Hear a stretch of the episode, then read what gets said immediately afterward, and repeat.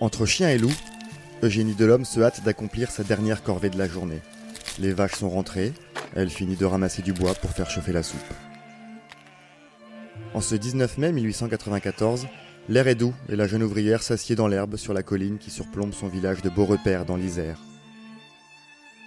Mais quelques minutes plus tard, de grosses mains se referment sur son cou. Une lame s'enfonce dans sa nuque. Le sang excite la bête humaine, qui s'acharne sur le ventre de sa victime à coups de poing et de couteau, avant de lui arracher une partie du sein droit. N'y tenant plus, le monstre ôte la jupe souillée et viole la morte, tout en continuant de la mordre. Ceux qui découvriront le corps quelques jours plus tard penseront que des animaux l'ont en partie dévoré. Mais c'est bien un homme qui est responsable de ce carnage. Un homme qui sème la mort depuis déjà dix ans.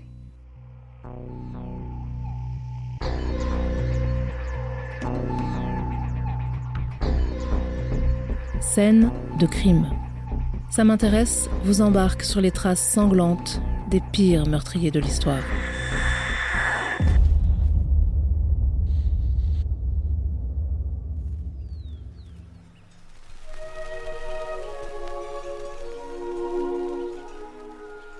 Joseph Vacher est né le 16 novembre 1869 à Beaufort, dans l'Isère, dans une famille de paysans.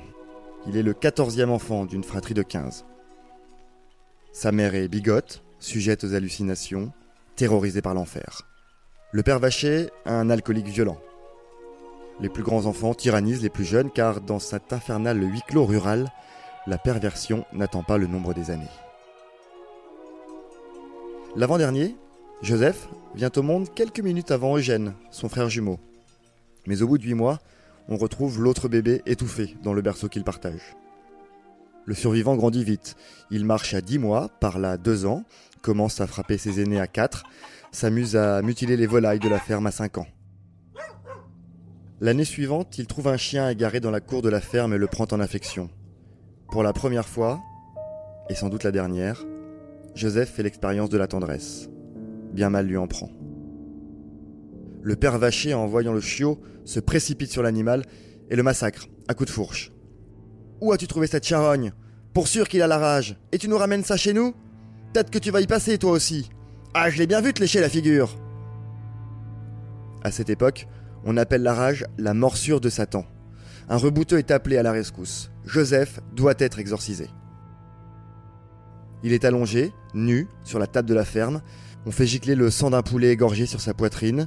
Le mage marmonne des prières, trace des pentacles et fait mine de plonger un poignard dans le cœur de l'enfant pour en extirper le mal, avant de lui faire boire, de force, une mixture infâme. Après cette épreuve, le petit Joseph est convaincu d'avoir été empoisonné, à tout jamais. C'est certain, il vient d'être transformé en loup-garou. Joseph Vacher devient un adolescent solitaire, taciturne, sujet à des accès de fureur incontrôlables. Lorsqu'il a 14 ans, un crime endeuille le village voisin. Joseph Amieux, petit garçon de 10 ans, est retrouvé étranglé et violé dans une grange. On dit que c'est un vagabond qui a fait le coup.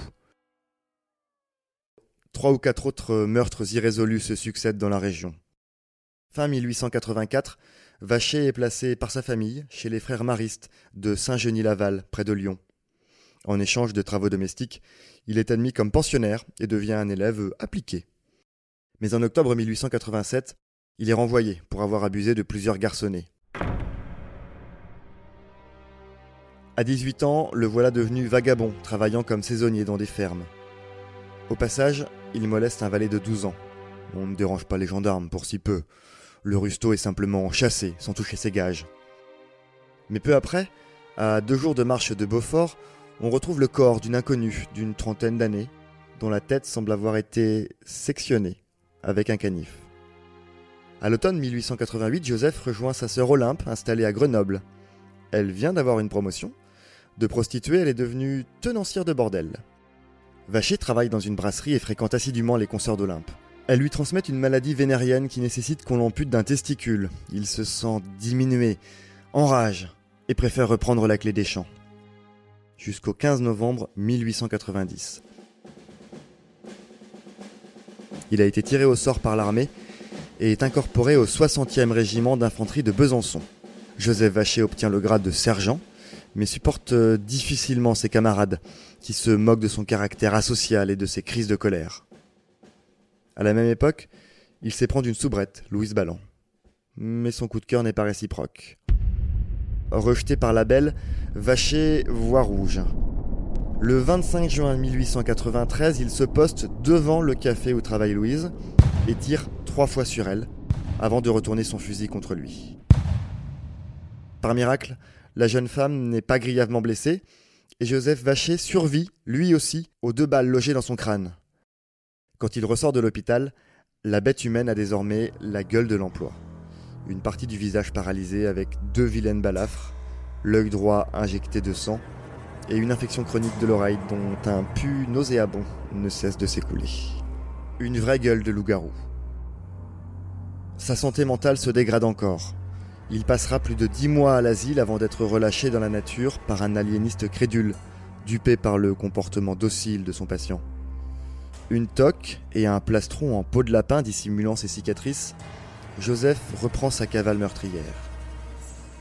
Moins d'un mois plus tard, sa route croise celle d'Eugénie de l'Homme. Il parcourt ensuite la Drôme, l'Isère, le Rhône, l'Allier, le Puy-de-Dôme, la Nièvre, la Saône-et-Loire, le Var, l'Ardèche. Il se confectionne un gourdin pour fracasser le crâne de ses victimes et ne quitte jamais un vieux parapluie pour se protéger des rayons du soleil. Dans le secret des campagnes se multiplient des meurtres non élucidés qui alimentent les canards de colportage. Le monstre décapite, arrache des cœurs, égorge ses victimes, pour la plupart de jeunes bergers et bergères. À l'instar de nos serial killers modernes, Joseph Vacher brouille sa piste en se déplaçant constamment. Sa tactique est efficace. À l'époque, la maréchaussée n'établit de rapport entre les crimes que lorsqu'ils adviennent dans un même département et dans un laps de temps restreint. En bon prédateur, Vacher l'a compris. Mais en avril 1897, dans l'Ain, le juge Émile Fourquet, qui vient d'entrer en fonction, étudie les dossiers en souffrance et remarque deux homicides similaires commis dans sa région. Il est le premier à penser qu'ils sont l'œuvre d'un seul et même tueur. Il découvre que de nombreux témoins donnent des descriptions concordantes d'un même suspect. Il fait aussitôt envoyer un portrait du tueur présumé à tous les parquets du centre et du sud-est. Le piège est tendu. Le 4 août 1897, Joseph Vacher est arrêté en Ardèche pour avoir agressé une fermière que son mari a sauvée de justesse. Le juge d'instruction reconnaît l'homme du portrait transmis par Fourquet, qui se déplace lui-même pour interroger le prévenu. Au bout de longues heures d'interrogatoire, poussé dans ses retranchements par les témoignages accablants qui s'accumulent, Vacher finit par avouer une seule tentative de viol et onze meurtres, sur plus d'une cinquantaine présumés. Le procès s'ouvre à Bourg-en-Bresse le 26 octobre 1898. La presse s'y bouscule. Des journalistes anglaises et américains ont même fait le déplacement pour couvrir l'événement. Vacher est une vedette du fait divers. Un tueur au palmarès morbide, encore plus terrible que Jack l'Éventreur, qui a défrayé la chronique dix ans plus tôt et à qui on attribue seulement cinq meurtres. L'accusé bénéficie d'une nouvelle loi sur l'assistance judiciaire qui vient d'entrer en application une loi qui permet aux inculpés d'avoir un avocat commis d'office. Mais le sien ne parvient pas à plaider la folie. Le célèbre professeur Lacassagne et deux autres experts l'ont déclaré responsable de ces actes. La société de la belle époque en gestation réalise que la monstruosité de certains hommes n'a aucune limite. Froideur, absence d'empathie, indifférence à l'égard du bien et du mal. On vient de découvrir le profil du tueur en série qui agit sans mobile, simplement pour satisfaire ses pulsions.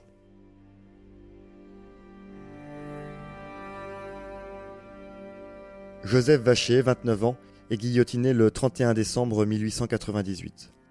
Une foule de 2000 personnes assiste à l'exécution. La bête meurt enfin. Son masque mortuaire en plâtre est exposé maintenant au musée Testu-Latargé de Lyon.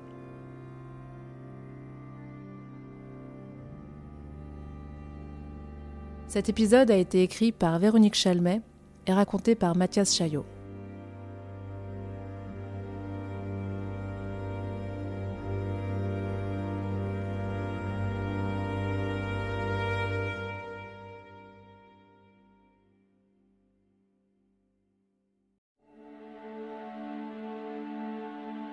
Lancez-vous dans une traque haletante et impitoyable à travers les Balkans avec La Vierge jurée, le nouveau thriller de Jean-Christophe Beaucoup.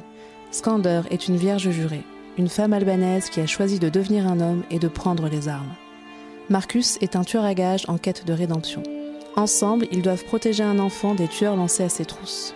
Une chasse à l'homme effrénée, distinguée par le Grand Prix du suspense psychologique 2021, décerné par Saint m'intéresse Histoire et les éditions Les Nouveaux Auteurs.